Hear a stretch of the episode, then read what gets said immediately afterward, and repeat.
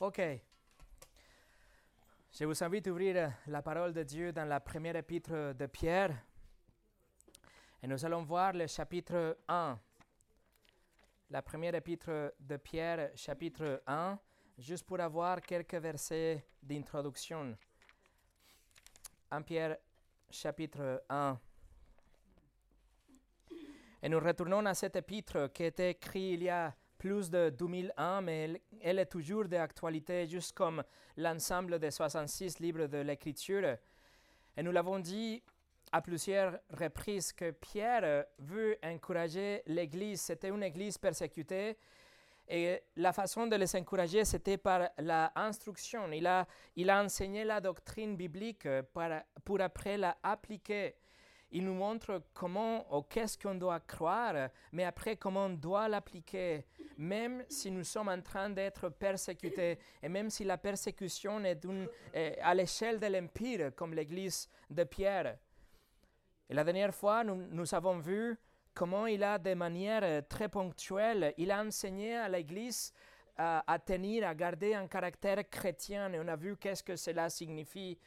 Nous devons être reconnus à l'intérieur de l'Église, mais aussi à l'extérieur de l'Église, comme un groupe de chrétiens que nous gardons un caractère extraordinaire, euh, sans aucune reproche.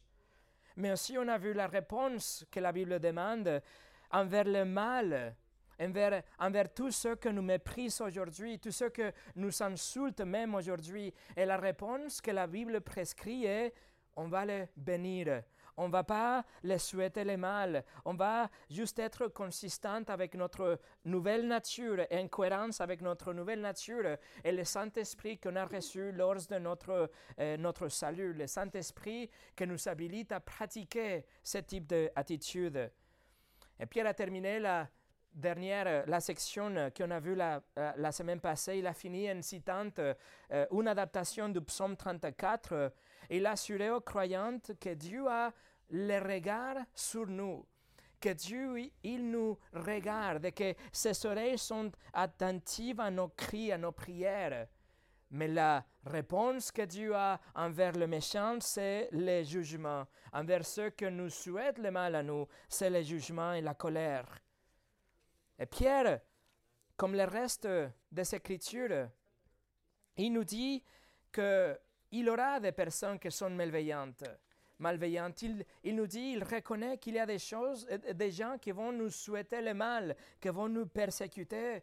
Pourquoi? Parce que vous représentez le message de l'Évangile et qui vous représentez? Le Seigneur Jésus-Christ.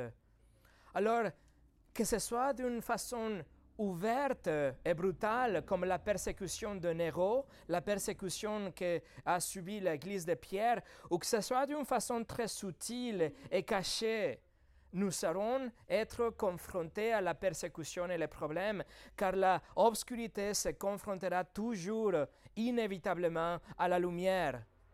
Et en fait, c'est ça l'objectif de la lettre de Pierre L'objectif est d'aborder la question de la souffrance chez les chrétiens. Mais comment nous, nous pouvons nous préparer pour la souffrance? Comment nous pouvons garder une attitude victorieuse à travers la souffrance? Pierre a déjà préparé le terrain. Il nous a dit qui nous sommes en Christ. Il nous a rappelé de notre identité en Christ. Et après, il nous a instruit comment devons-nous nous comporter. Mais son objectif, Néanmoins, c'est qu'on applique tout ça dans le cadre de la souffrance. Alors, je vais vous montrer, on va survoler l'épître de Pierre. Je vais vous montrer comment il a enveloppé son épître autour de la souffrance. En Pierre chapitre 1, versets 6 et 7.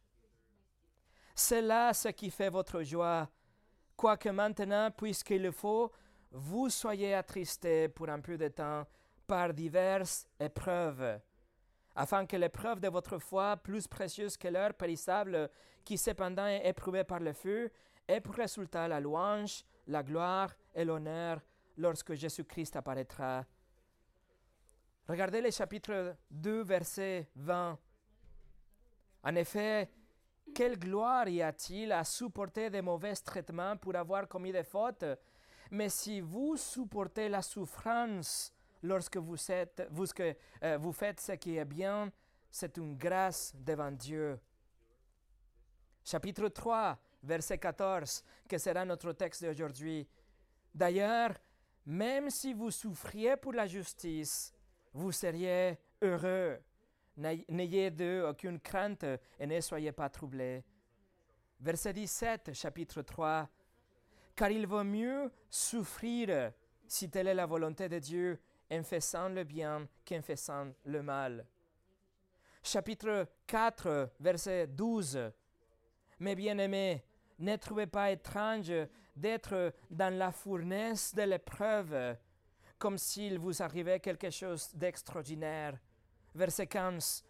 Que personne d'entre vous, en effet, ne souffre comme un meurtrier ou voleur ou malfaiteur ou pour être ingéré dans les affaires d'autrui, mais si quelqu'un souffre comme chrétien, qu'il n'en ait point honte et que plutôt glorifie Dieu à cause de ce nom.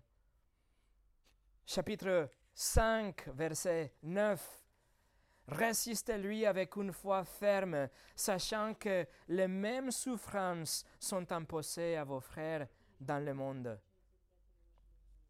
Vous voyez, l'épître de Pierre est construit autour de la question de la souffrance chez les chrétiens pour que nous soyons euh, encouragés à persévérer dans notre foi et toujours garder un bon témoignage même à travers la souffrance. Alors mes amis, le message d'aujourd'hui n'est pas facile. Le message est que vous allez souffrir injustement pour Jésus. À un degré ou à un autre, selon la providence de Dieu et selon la sagesse de Dieu, vous allez souffrir pour Jésus.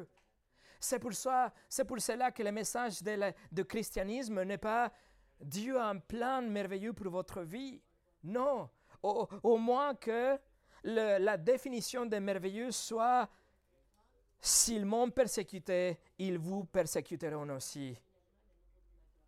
Alors aujourd'hui, on va voir que Pierre aborde la réalité de la souffrance. Il, a fini déjà pour parler de la doctrine et le comportement. D'ici jusqu'à la fin de son épître, il va parler de la souffrance chez les chrétiens. Et son objectif sera un objectif triple.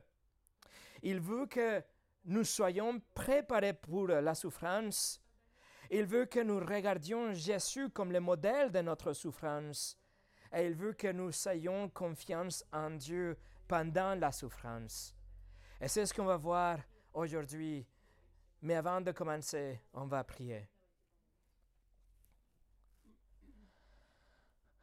Seigneur notre Dieu, nous, nous ne voulons pas souffrir mais nous savons que la souffrance arrivera d'une façon injuste, car nous nous tenons debout contre les forces du diable, des ténèbres, de ce monde, de la culture qui est contre toi. Seigneur, aide-nous à nous préparer pour la souffrance, à nous préparer à travers euh, la lecture et l'étude de ta parole et recevoir tout ce qu'on va prendre aujourd'hui et par la suite de cet épître. Seigneur, que nous soyons prêts, qu'on n'arrive pas à faire des compromis lorsque la souffrance arrive pour ton nom, mais qu'on tienne ferme et qu'on tienne bon dans notre foi, prêt à recevoir ce que tu, as, ce que tu envoies en termes de souffrance. Seigneur, nous remettons cet entre tes mains au nom de Jésus. Amen. Et mon message d'aujourd'hui s'appelle La souffrance pour la justice. Et nous allons lire le troisième chapitre à partir du verset 13 jusqu'au verset 17 mais notre objectif, notre étude d'aujourd'hui sera le verset 13 et verset 14. Alors 1 Pierre chapitre 3 verset 13 au 17. Et qui vous maltraitera si vous êtes zélé pour le bien? D'ailleurs, même si vous souffriez pour la justice, vous seriez heureux. N'ayez d'eux aucune crainte et ne soyez pas troublés mais sanctifiez dans vos, cœurs, dans vos cœurs Christ le Seigneur, étant toujours prêt à vous défendre avec douceur et respect devant quiconque vous demande raison de l'espérance qui est en vous. ayant une bonne conscience, afin que là même où ils vous calomnient comme si vous étiez des malfaiteurs, ceux qui décrivent votre bonne conduite en Christ soient couverts de confusion. Car il vaut mieux souffrir si telle est la volonté de Dieu, en faisant le bien qu'en faisant le mal. Examinons trois éléments de la argumentation de Pierre ici. Nous allons voir le zèle pour faire le bien, premièrement. Nous allons voir, deuxièmement, la souffrance pour faire le bien. Et numéro trois, le courage pour faire le bien. Première, chose, le zèle pour faire le bien. Le Saint-Esprit a inspiré à Pierre pour euh, qu'il instruise l'Église à garder une conduite excellente au milieu de la persécution et au milieu des païens aussi. Chapitre 2, verset 12. Pourquoi? Parce que notre conduite excellente euh, va ouvrir les portes des non-croyants à l'Évangile pour qu'ils pour qu'il, euh, pour qu'on arrive à offrir l'Évangile et qu'ils soient ouverts à recevoir le message pour qu'ils puissent être sauvés. La même chose dans les sphères du gouvernement, on l'étudiait déjà. Nous nous soumettons nos autorités, nous faisons le bien afin de réduire leur accusation au silence. Chapitre 2, verset 15. Juste comme dans les sphères de notre lieu de travail, nous sommes commandés à faire le bien, même si nous souffrons pour ça. Chapitre 2, verset 20. Et dans l'affaire de la famille, c'est la même chose. Si nous avons une épouse, un mari incroyante, nous pouvons le gagner grâce à notre conduite excellente. Chapitre 3, verset 1. Donc, euh, en général, dans toutes les sphères de la vie, nous ne rendons pas le mal pour le mal. Nous ne insultons pas, mais nous bénissons et nous faisons le bien. Nous nous détournons de tout ce qui est mauvais et nous cherchons la paix, comme on a étudié la semaine passée, chapitre 3, verset 8 au 12. L'Église, donc, est chargée à faire le bien. Notre obligation, c'est de garder une conduite excellente, quelles que soient les circonstances. Et c'est pour ça que Pierre arrive ici et il commence avec une question rhétorique dans le verset 13. Il écrit et qui vous maltraitera si vous êtes zélé pour le bien Et la réponse attendue est personne. Normalement, la réponse est personne va vous faire du mal si vous cherchez à faire le bien. En général, il est rare de chercher à blesser quelqu'un qui prend soin de vous, qui fait le bien. Et le mot pour maltraiter ici dénote quelque chose qui est vraiment un traitement injuste, un traitement abusif. Cela implique un vrai dommage, même, même physique, un dommage physique à travers les actions. Donc, quelqu'un qui se montre comme une personne qui est gentille, quelqu'un qui est bien intentionné, quelqu'un qui aime les autres, une personne qui est généreuse, une personne pacifique, il serait difficile de la critiquer. Il serait difficile de le souhaiter de mal. En général. Surtout si la personne est zélée, si elle est passionnée pour faire le bien. Dans le verset 13, et le, mot pour euh, zélé, ça veut dire enthousiaste, ça veut dire très passionné pour faire le bien. Vous le savez, dans le Nouveau Testament, il avait un groupe des juifs radicaux qu'ils s'appelaient les zélotes, qu'ils cherchaient la libération d'Israël à tout prix. Ils pouvaient mentir, ils pouvaient tricher, ils pouvaient même assassiner les autres parce qu'ils étaient prêts à faire tout pour la libération d'Israël. C'était un parti politique radical des patriotes, si vous voulez, et c'est de là qu'on euh, reconnaît le nom, le, le zélote, la zèle mais ici, Pierre, il utilise le même mot, mais pour faire le contraste, pas avec les zélotes, qui étaient considérés d'ailleurs comme des terroristes, mais avec ceux qui font le bien.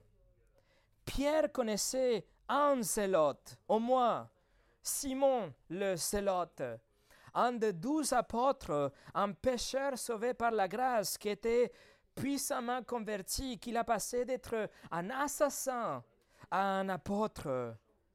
Et Pierre utilise donc les mêmes mots pour nous dire, imaginez-vous une personne qui est passionnée, quelqu'un qui est zélé, mais pour faire le bien, qui ne cherche pas à, tricher ou libérer Israël ou quelque chose d'autre, mais quelqu'un qui est fanatique, si vous voulez, pour faire le bien.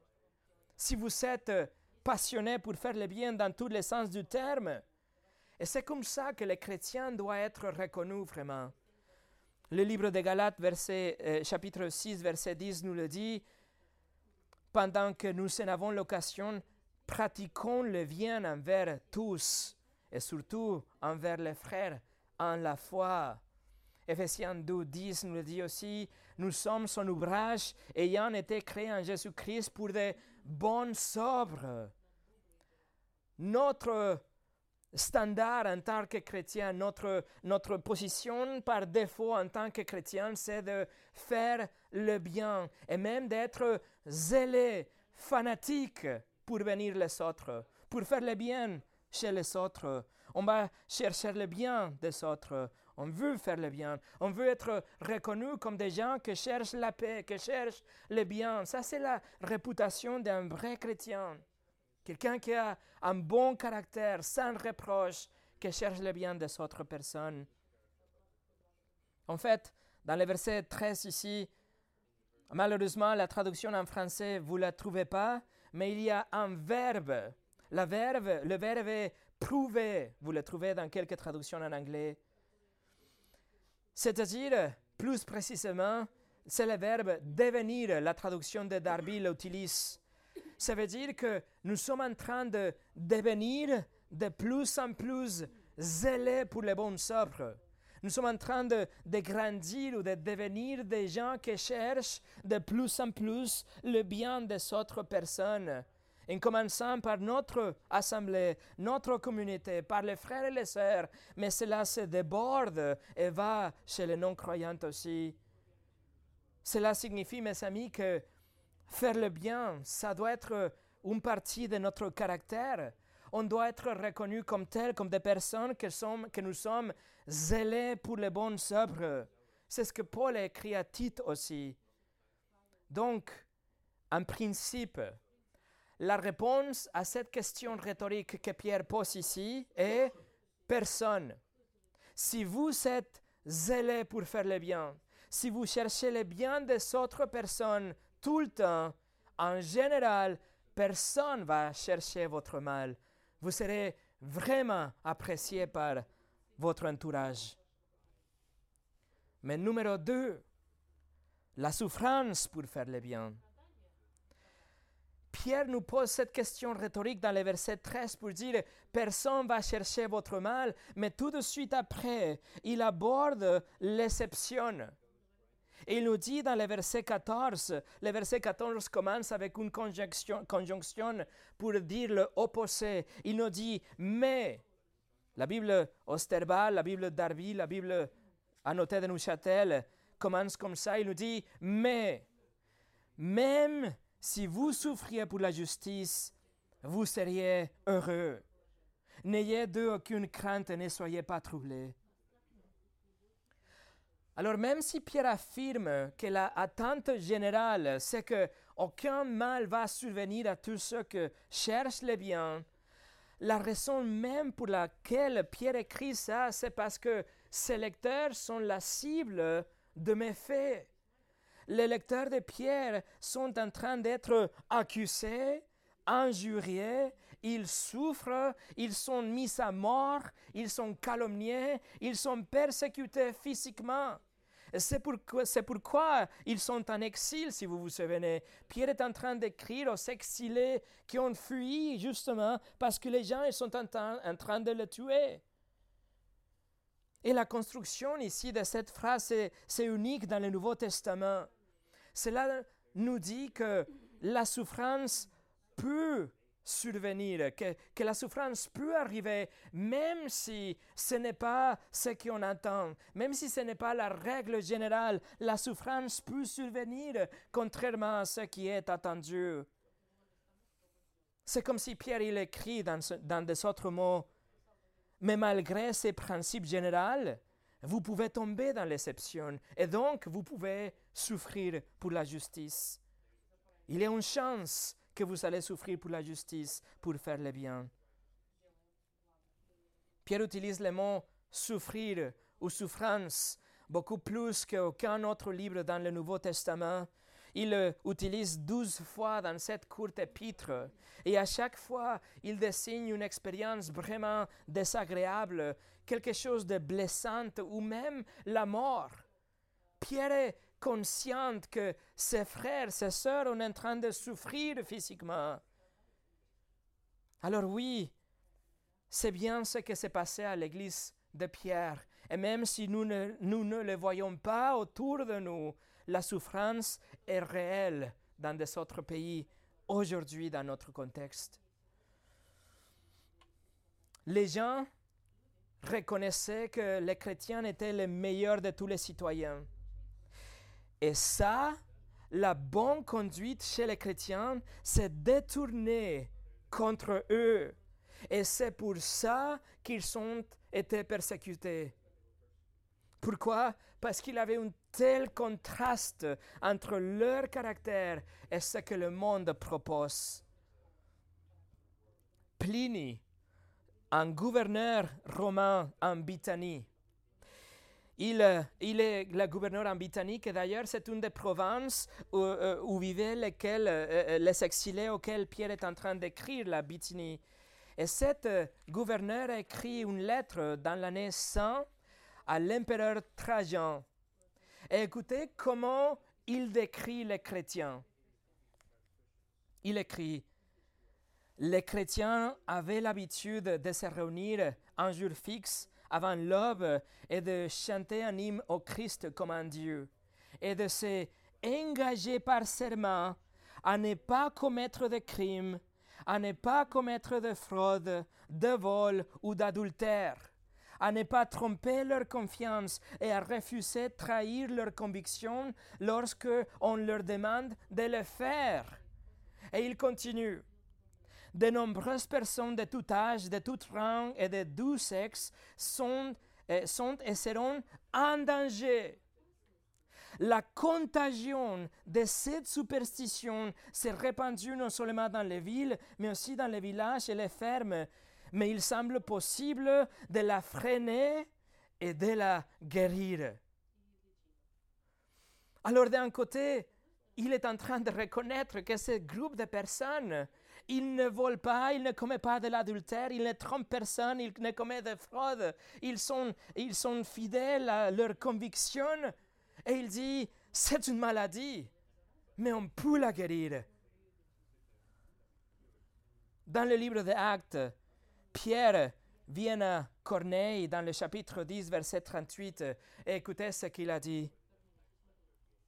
Vous savez comment Dieu a oint du Saint-Esprit et de force Jésus de Nazareth, qui allait de lieu à lieu, faisant du bien et guérissant tous ceux qui étaient sous l'empire du diable, car Dieu était avec lui. Et pourtant, le monde a détesté Jésus et l'a tué éventuellement la bonté personnifiée, la bienveillance dans son corps, l'amour en action. Et le monde a dit non merci, l'a constamment détesté. Jésus lui-même a dit, si le monde vous haït, sachez qu'il m'a haï avant vous. Souffrir pour la justice mais qu'est-ce que Pierre entend par ça? Qu'est-ce qu'il veut dire par souffrir par la justice? On va aller dans le livre des Actes, chapitre 5. Je vais vous montrer quelques exemples. souffrir par la justice. Dans Actes chapitre 5, au milieu de ce chapitre, Pierre et les apôtres ont été mis en prison parce qu'ils proclamaient Christ, parce qu'ils s'étaient déjà commandé par les Sanhédrins de ne pas le faire. Mais pendant la nuit, un ange a ouvert les portes et les a fait sortir pour qu'ils puissent aller continuer à prêcher l'évangile. Ensuite, les Sanhédrin les a saisis à nouveau, il, il, il, il va les tuer, mais Gamaliel, maître de la loi, les convainquit de le relâcher. Regardez les versets 40 et 41. Acte 5, 40 et 41. Ils se rangèrent à son avis, et ayant appelé les apôtres, ils les firent battre de verges. Ils leur défendirent de parler au nom de Jésus et ils les relâchèrent. Les apôtres se retirèrent euh, de devant le Sanhédrin, joyeux d'avoir été jugés dignes de subir des outrages pour le nom de Jésus. Ils sont surfaits pour la justice, pour leur conduite droite, pour leur conduite pieuse, leur caractère excellent, et ils sont souffert. Et ici, ils sont choisis de suivre Dieu plutôt que l'homme. Regardez le chapitre suivant. Le chapitre suivant nous, nous, euh, nous introduit à Étienne. Étienne décrit comme dans le verset 5, acte 6, verset 5, Étienne, homme plein de foi et de l'esprit. Et trois versets après, Étienne, plein de grâce et de puissance, faisait des prodiges et des grands miracles parmi le peuple. Et le chapitre suivant, Acte chapitre 7, verset 54. Acte chapitre 7, verset 54. 54. Et en attendant ces paroles, ils s'étaient furieux dans leur cœur et ils grinçaient des dents contre lui, contre Étienne. Et versets 57 et 58, ils poussèrent alors de grands cris en se bouchant les oreilles, et ils se précipitèrent tous ensemble sur lui, le traînèrent hors de la ville et le lapidèrent. Voilà la souffrance pour la justice. Étienne, quelqu'un qui était rempli du Saint-Esprit, qui était le visage d'un ange même, on a la description, quelqu'un qui a fait des signes et des prodiges. Sûrement, il a guéri les gens. Sûrement, il a proclamé la bonne nouvelle du Seigneur Jésus-Christ. Il annonçait que le pardon des péchés était disponible, que les gens pouvaient, pouvaient avoir la paix avec Dieu, qu'ils pouvaient avoir la vie éternelle. Et pourtant, ils l'ont tué. L'Église a souffert aussi aux mains de Saül de Tars, le chapitre suivant, Acte chapitre 8, versets 3 et 4, Saül, de son côté, ravageait l'Église, pénétrait dans les maisons et il arrachait hommes et femmes et les faisait jeter en prison. Ceux qui avaient été dispersés, euh, dispersés allaient de lieu en lieu, annonçant la bonne nouvelle de la parole. La souffrance pour la justice il a l'Église qui fait rien d'autre qu'être une lumière. Et Saül a dit, on doit l'arrêter. Et l'Église sort d'éparpiller maintenant. Il s'annonce la bonne nouvelle. Et qu'est-ce que le monde a fait? Il faut les arrêter, cette maladie. Tournez au chapitre 12, Acte chapitre 12, versets 1 au 3. Vers le même temps, le roi Hérode s'est mis à maltraiter quelques membres de l'Église et il fit mourir par l'épée Jacques, frère de Jean. Voyant que cela était agréable aux Juifs, il fit encore arrêter Pierre. Et le livre des Actes continue. Et Pierre est mis en prison. Et Paul et Barnabas sont jetés en prison aussi. Et il y a des, des, moyens euh, miraculeux pour qu'ils puissent échapper mais il y a des arrestations, et il y a des agressions physiques, et il y a des injures, et il y a des fausses accusations, etc. Et en fait, comme vous le savez, sur les douze apôtres, onze ont été tués. Et même Jean, il est, il est, il est mort en vieillissant, mais la tradition nous dit que l'empereur a essayé de le mettre à mort aussi. Mais que comme il a miraculeusement survécu, c'est pour ça qu'il était envoyé en exil à l'île de Patmos la souffrance pour la justice. Et en fait, la clé pour comprendre ce type de souffrance se trouve dans Matthieu 5, verset 11. Je vais vous le lire. Heureux serez-vous lorsqu'on vous, on vous outragera, qu'on vous persécutera et qu'on dira faussement de vous toutes sortes de mal à cause de moi, Jésus a dit. La cause de la persécution, la cause de la souffrance, c'est qui vous représentez et quoi vous, vous annoncez.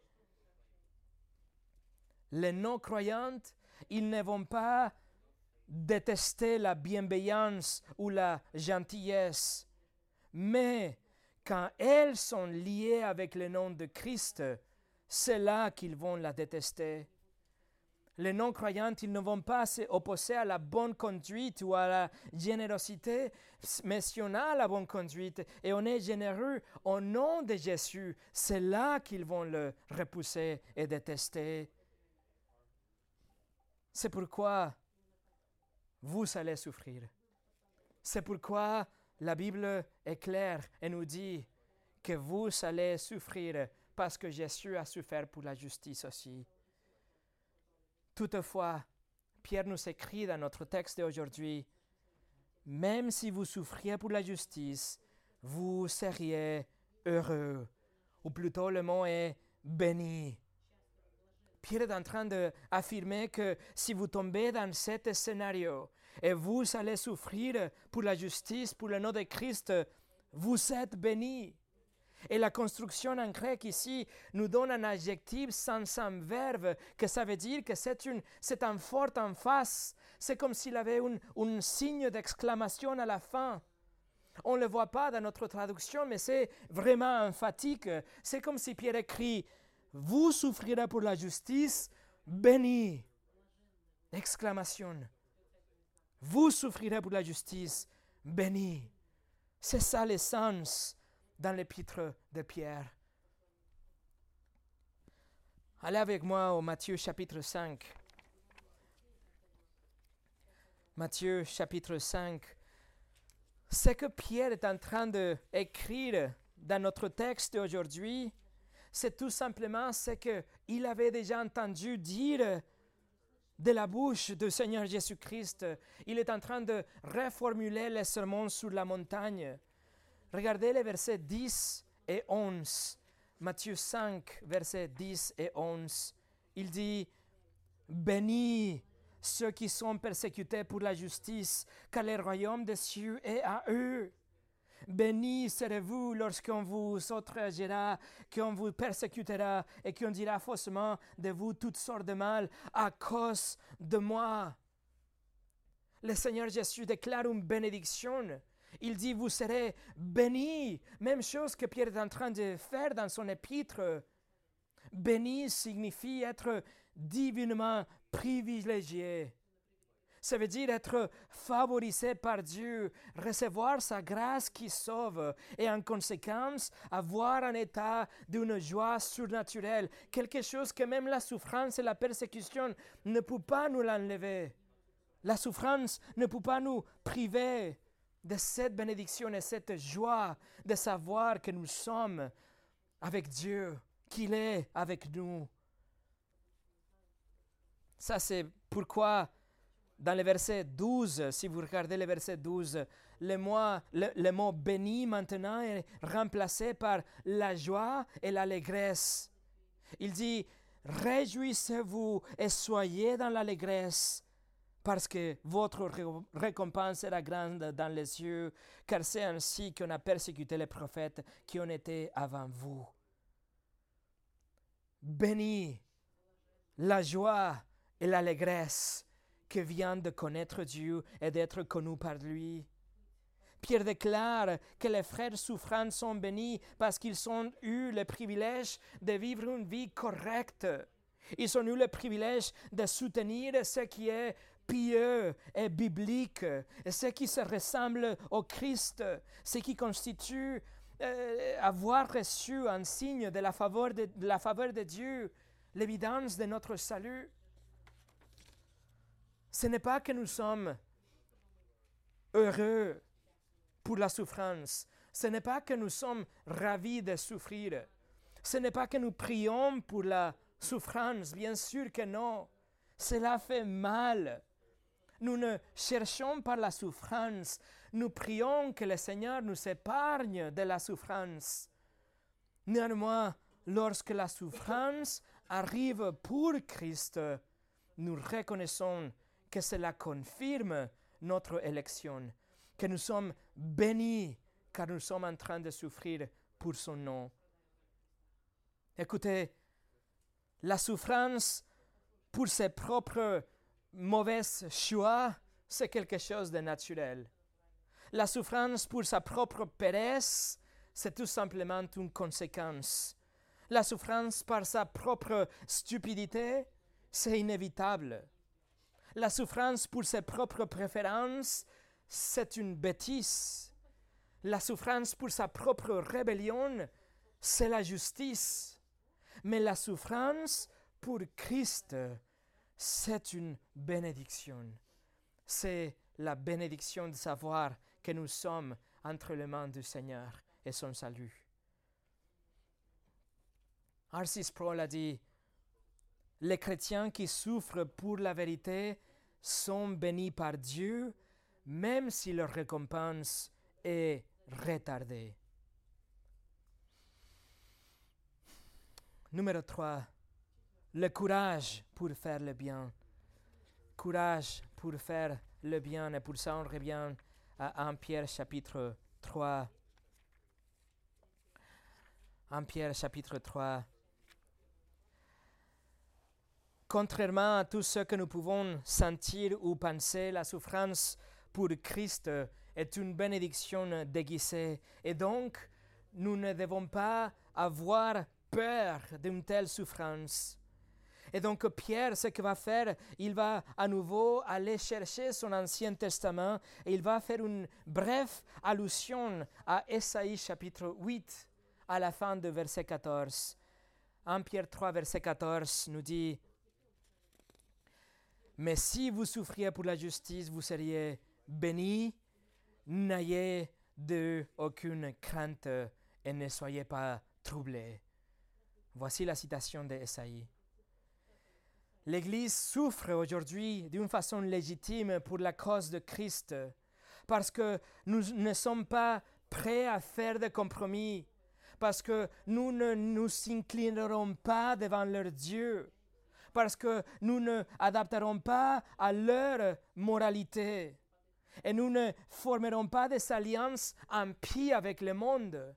C'est pour ça que l'Église souffre et c'est exactement ça le contexte dans le texte Esaïe que Pierre vient de citer. Le contexte que la Syrie va envahir Juda et les rois d'Israël, et la Syrie a cherché à faire des alliances avec Akas, le roi de Juda, pour qu'il puisse arrêter la Assyrie. Donc, Israël et la Syrie menacent d'envahir Juda, mais en même temps, Akas s'est allié avec la Assyrie. Et c'est alors que le prophète met en garde, pardon, le prophète est envoyé pour mettre en garde le roi contre une telle alliance impie. Il dit qu'il ne faut pas avoir peur de la Assyrie, comme Israël l'a fait et comme la Syrie l'a fait. Mais en lieu d'avoir crainte, il faut juste faire confiance en Dieu. Il faut avoir la crainte de l'Éternel et confiance en Dieu. Écoutez, Esaïe 8, versets 12 et 13. N'appelez pas conjuration tout ce que ce peuple appelle conjuration. Ne craignez pas ce qu'il craint, et ne soyez pas effrayés.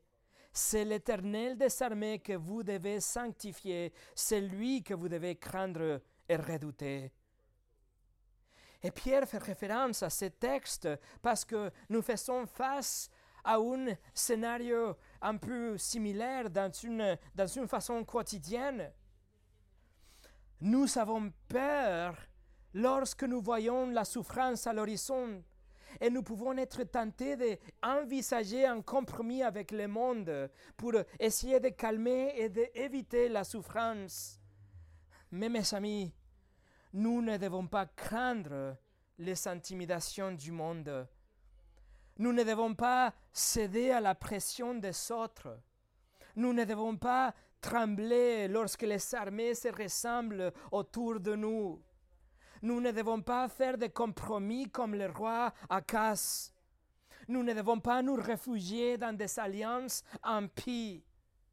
Nous devons avoir juste la crainte de Dieu, la crainte de sa discipline, la crainte de le déshonorer, la crainte de souiller sa sainteté, d'être un mauvais témoignage devant les autres, de prendre, de prendre sa fidélité comme quelque chose d'acquis.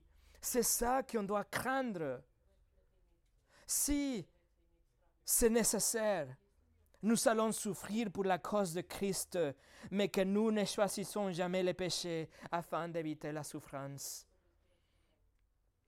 Si la souffrance doit arriver, qu'on la reçoit, mais sans compromis, sans choisir le péché. Le psaume 118, verset 6 nous dit, L'Éternel est pour moi, je ne crains rien. Que peuvent me faire des hommes? Proverbe 29, 25. La crainte des hommes tend un piège, mais celui qui se confie en l'Éternel est protégé.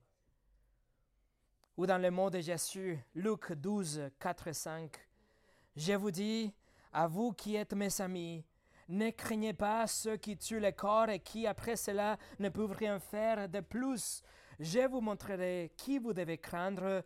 Craignez celui qui, après avoir tué, a le pouvoir de jeter dans la euh, Oui, je vous le dis, celui que vous devez craindre. Ainsi, Pierre instruit l'Église. Non seulement vous êtes bénis, mais vous vivez une vie de euh, justice.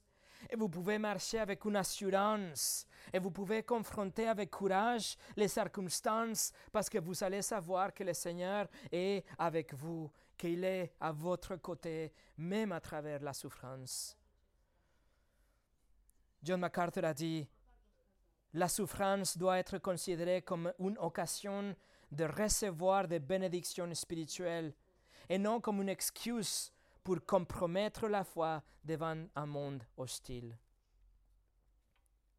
Et pour finir aujourd'hui,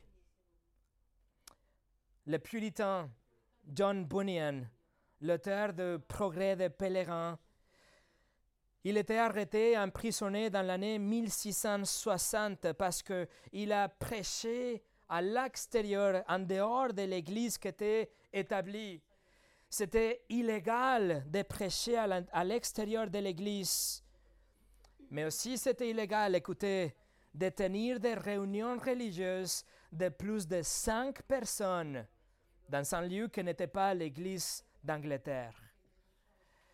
Il était puni avec euh, la prison, avec euh, beaucoup d'autres euh, prisonniers qui étaient en train de mourir à côté de lui à cause de typhus, cette maladie mortelle, en raison de conditions sanitaires déplorables, mais aussi parce que les unités de détention étaient surpeuplées et la ration de nourriture était qu'un quart de pain par jour. Après trois mois d'emprisonnement, on lui a offert la liberté à condition qu'il arrête de prêcher la Bible. Il a dit, si j'étais sorti de prison aujourd'hui, je prêcherai à nouveau demain. Trois mois se sont transportés en années. Sa famille vivait de la charité, était confronté à la, pauvreté, avec euh, John Bunyan qui était en prison et il travaillait, il faisait des milliers de lacets pour chaussures.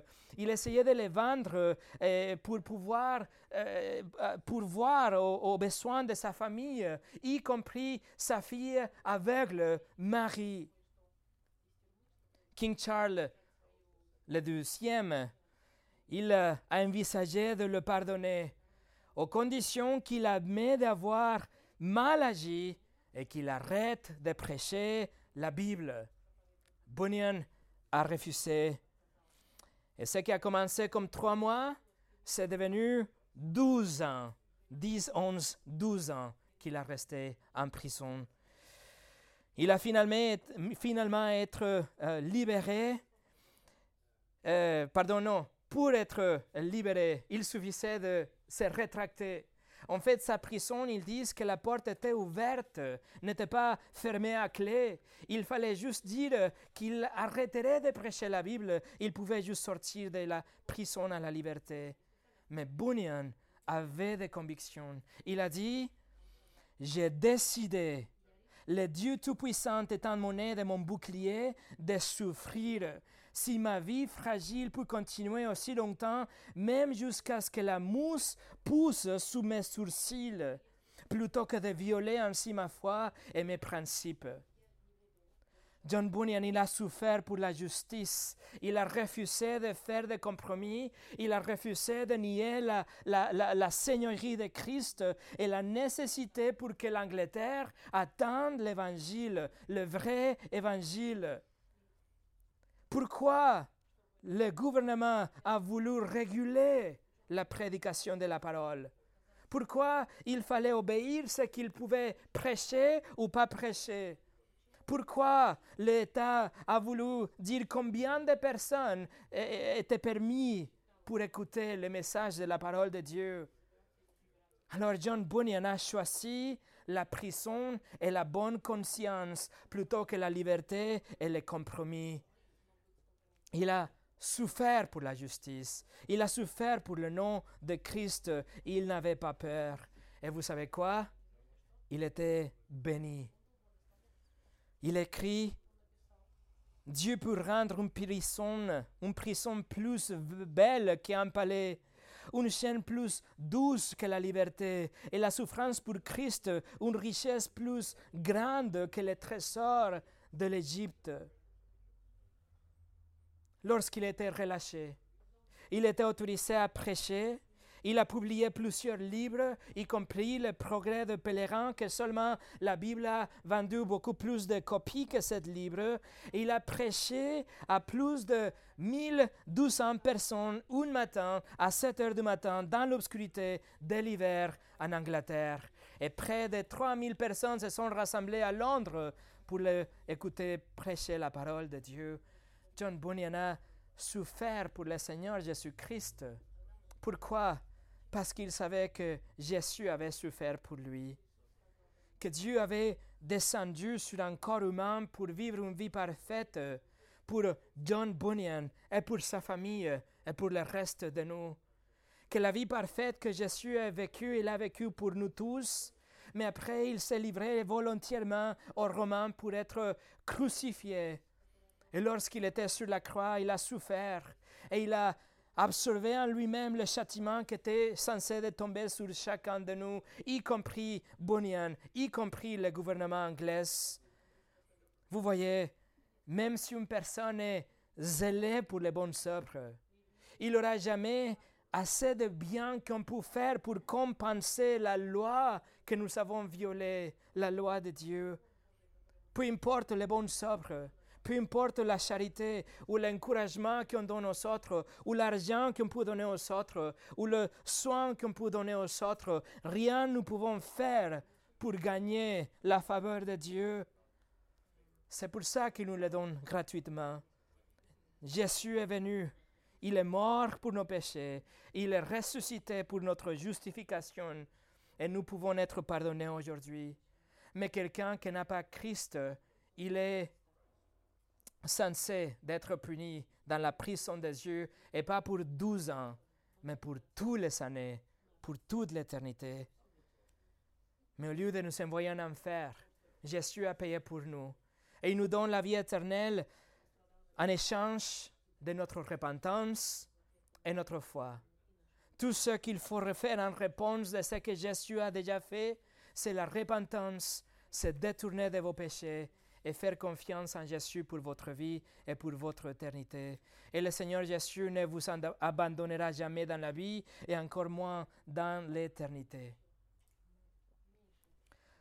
Alors nous prions pour que la souffrance nous soit épargnée. Mais lorsque la souffrance viendra à cause de Christ, vous savez la promesse de Dieu qu'il sera avec vous et que vous êtes bénis. Donc, N'ayez d'eux aucune crainte et ne soyez pas troublés. Prions.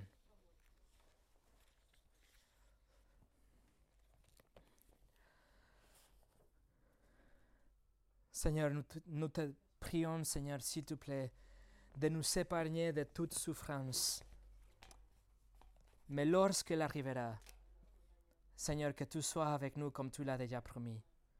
Que tu nous donnes le courage, la conviction, la foi pour ne pas faire de compromis, mais pour recevoir dans notre corps, dans notre famille, dans nos biens, n'importe où, Seigneur, qu'on reçoit cette souffrance et châtiment de, de la part du monde qui te déteste, et donc en conséquence, il nous déteste à nous aussi.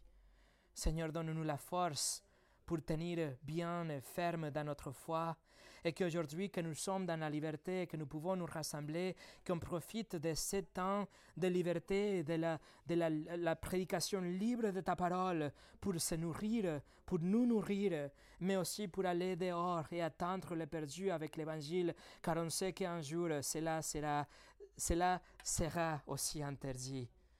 Alors Seigneur, donne-nous le temps. Donne le temps à ton Église pour qu'on soit réveillé, pour qu'on on, puisse grandir dans la maturité, mais aussi dans notre zèle pour faire de bonnes œuvres, y compris l'évangélisation. Seigneur, donne-nous ton esprit pour qu'il réaffirme les vérités qu'on a eh, étudiées aujourd'hui et prépare-nous pour ces moments de souffrance, pour qu'on n'ait pas peur et pour qu'on tienne ferme dans notre foi. Au nom de Jésus. Amen.